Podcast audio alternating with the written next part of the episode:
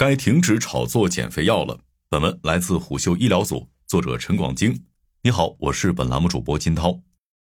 过去一周，减肥药让多家 A 股医药公司飞上天了。九月十一日、十二日，常山药业股价连收两个涨停板，两天内累计涨幅超过百分之四十。同期，汉语药业、德展健康、金凯生科、华森制药等减肥药概念股也有百分之五以上的涨幅。投资者对减肥药的热情简直拉都拉不回来，不仅减肥药概念股整体坐上了云霄飞车，常山药业、华森制药等企业的股价更是原地三级跳。减肥药板块整体涨幅达到百分之三点四七，在一众涨幅百分之一点五左右的医药兄弟板块中一骑绝尘。而引发这波热潮的起因是九月十一日，摩根大通发布的一则报告称，预计以司美格鲁肽为代表的 GLP 一类药物市场规模到二零三零年将超过一千亿美元。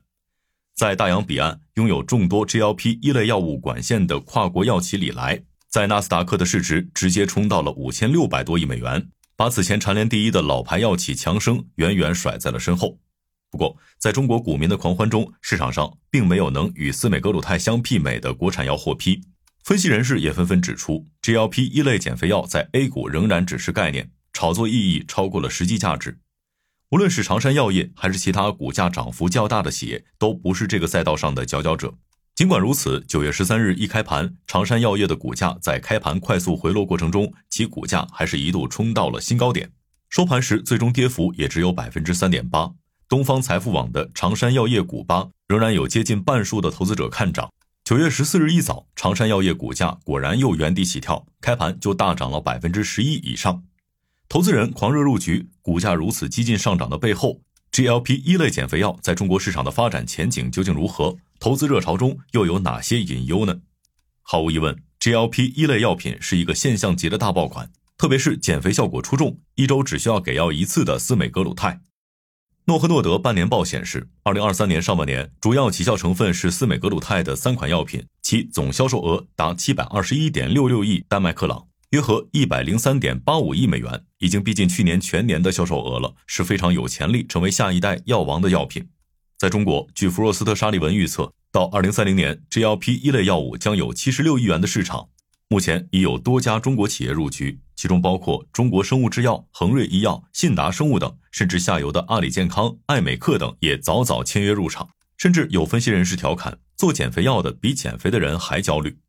从全球临床试验注册平台看，已有八百六十七项关于 GLP 一类药物的临床试验。我国 GLP 一类药物总立项数也已经超过了七百个。在一众候选产品中，常山药业并不出众。华东医药已经有利拉鲁肽生物类似药在中国获批，其他领跑的企业还有恒瑞医药、信达生物等。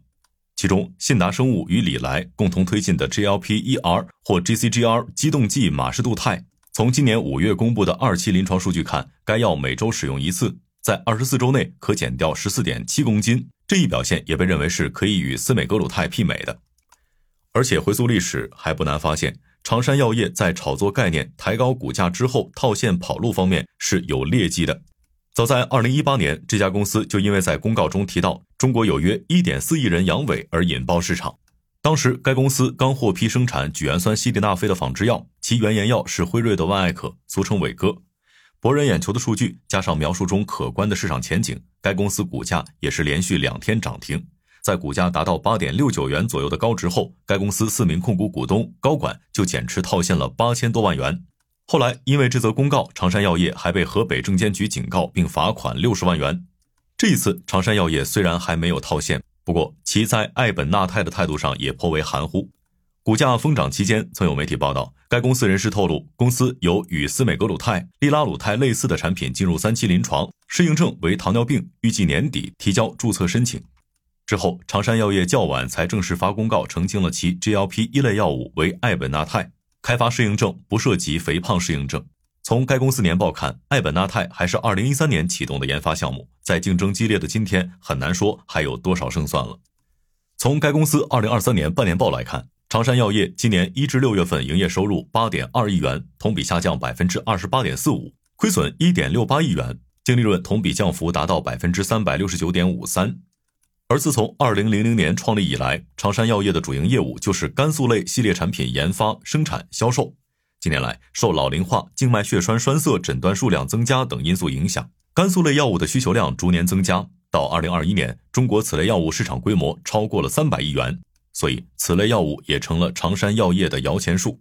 而因为肝素类药品涉及民生，用量大，产品生产工艺等又较为成熟，带量采购一直是悬在常山药业头上的一把剑。二零二二年，这把剑在广东省率先落地，直接就把该公司的部分产品收入斩去两成以上。到二零二三年初，国家集采将此类产品纳入，常山药业上半年主要的收入来源普通肝素原料药的收入同比已经下降了百分之七十二点三五，可以说这家公司的摇钱树岌岌可危了。所以，如果不是借助减肥药的故事，实在很难想象市场信心会倾向于这家药企了。除了类似常山药业 GLP 一类产品不涉及肥胖适应症外，中国药品在这个赛道上前途似乎也并不光明。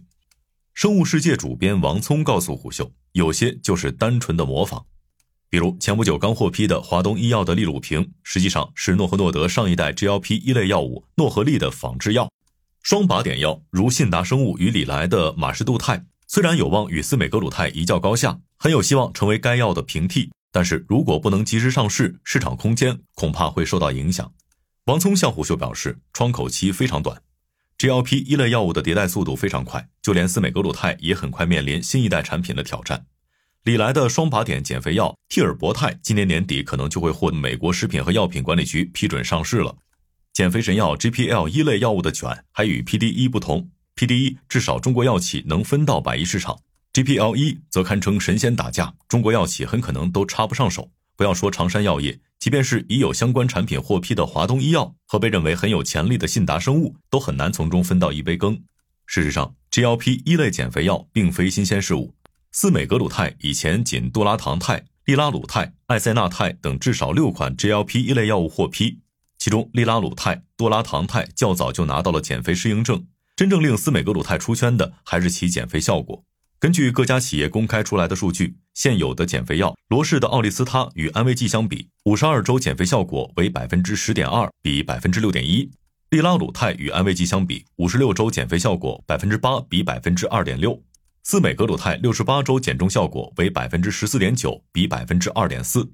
简单理解就是同等条件下，用药物减肥相比不用药物的优势已经加大了。排除马斯克等名人的带货效应，单从试验数据看。该产品的减肥效果已经远远超过安慰剂，尽管不是头对头数据，但对以往所有减肥类产品还是形成了碾压。这意味着未来减重效果更佳的药品也会很快蚕食司美格鲁肽的市场，而效果远不如司美格鲁肽、给药频次还更高的药品则很难从其手中抢占份额。进入消费医疗领域更是如此。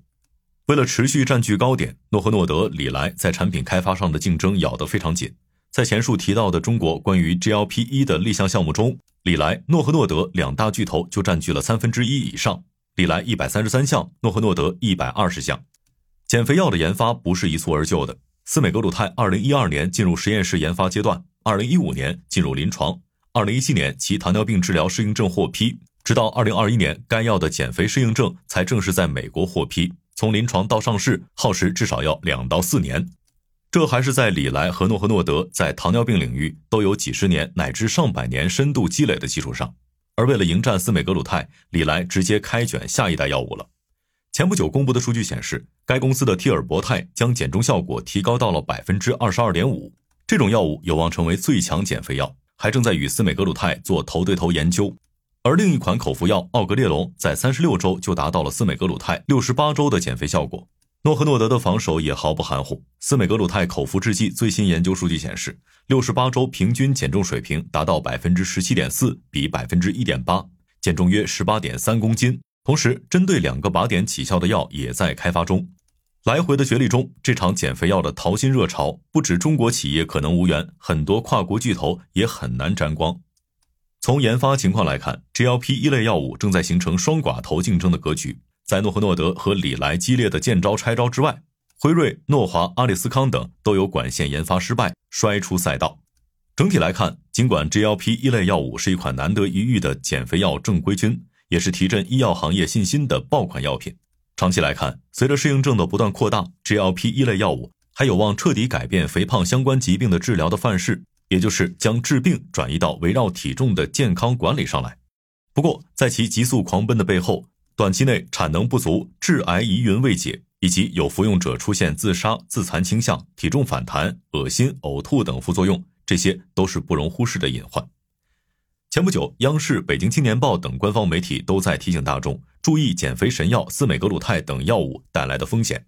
俗话说“是药三分毒”，任何药品在正常使用过程中都不可避免会有与药品功效无关的作用产生，这就是药品不良反应，也是人们常说的副作用。副作用不见得不好，但是也会带来风险。正因为此，很多药物是需要遵照医嘱来使用的。目前，司美格鲁肽在中国还没有获批减重适应症。在身材焦虑的大环境下，很多用药者本身并不超重，也不是肥胖症患者，对自身健康情况了解也非常有限，这无形中增加了风险。如果把时间线拉长，人类为了减肥可谓是煞费苦心，从吸脂手术到各路减肥药，再到因为网红名人使用而名噪一时的减重手术，司美格鲁肽等 GLP 一类药物，曾经在相当长时间里减肥疗法效果有限。乱象和危害都非常严重，很多人为了变瘦，甚至付出了生命的代价。安全性是药品非常重要的指标，对于受众病症较轻且范围更广的减肥类产品更是如此。历史上也有多种减肥药因为容易导致严重的健康问题，也被摒弃或限制使用，比如禁药西部曲明，还有不再用于减肥的麻黄碱、安非他命等。随着减肥药市场的爆发，用药人群越来越大，围绕 GLP-1 的研究会越来越深入，该药的安全性大考也拉开了序幕。减肥在今天几乎是所有人面临的课题。相关报告显示，中国有一半以上的成年居民有超重或肥胖的问题，占比分别达到百分之三十四点三和百分之十六点四。在六至十七岁、六岁以下青少年儿童中，超重肥胖率最高也达到了百分之十九。由此产生的减肥市场规模也是水涨船高。根据艾媒咨询数据，中国仅功能性瘦身食品市场规模就达三千三百八十七点一亿元。减肥神药 GLP 一类药物的助推，加上身材焦虑激发的减肥需求，中国减肥药物实际市场规模可能更大。这也是减肥概念股疯涨的逻辑基础。但是无论如何，投资者、药企如果寄希望用药物躺着减肥者，都必须注意：世上没有万能神药。减肥药不能包治百病，更不能成为任何企业的救命稻草。好的，以上今天的商业动听，下期见。